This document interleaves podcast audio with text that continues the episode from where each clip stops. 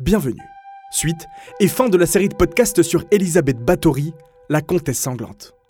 Si ce n'est pas déjà fait, je vous invite à aller écouter les deux épisodes précédents. Des années durant, Elisabeth, aidée par des complices, torture et tue des centaines de jeunes femmes pour pouvoir ensuite se baigner dans leur sang, persuadée que ces bains funestes agissent sur sa peau comme une sorte de sérum de jeunesse éternelle.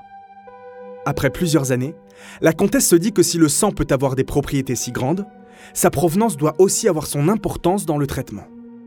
Aussi, c'en est fini des jeunes femmes pauvres, paysannes pour la plupart. Elle commence à tuer des filles appartenant à la petite noblesse, confiées par leurs parents pour y apprendre les règles de l'aristocratie, ou tout simplement, selon certaines rumeurs, enlevées par ses soins. Et c'est cela qui mènera à son arrestation. En 1610, Mathias Ier, roi de Hongrie, charge Turgot de l'enquête.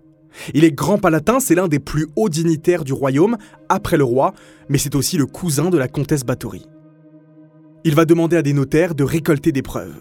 Et plus de 300 témoignages vont être ainsi collectés en l'espace d'un an. Élisabeth et ses complices sont arrêtés le 26 septembre 1610, mais avant même de connaître le résultat de l'enquête et du procès, Turgot va négocier avec les enfants de la comtesse.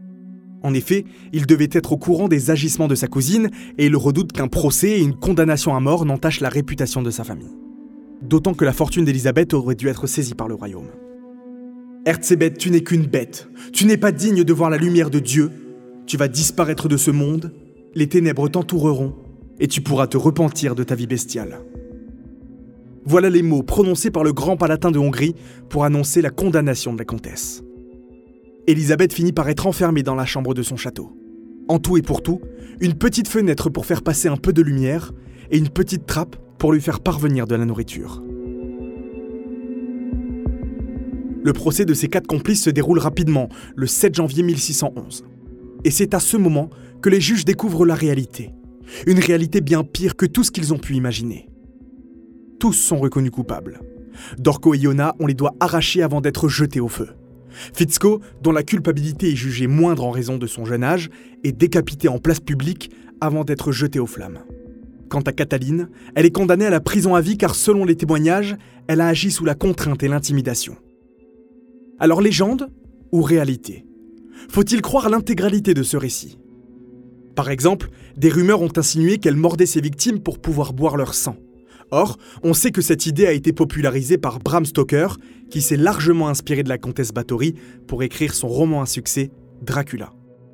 De même concernant les raisons qui ont poussé Elisabeth à tuer.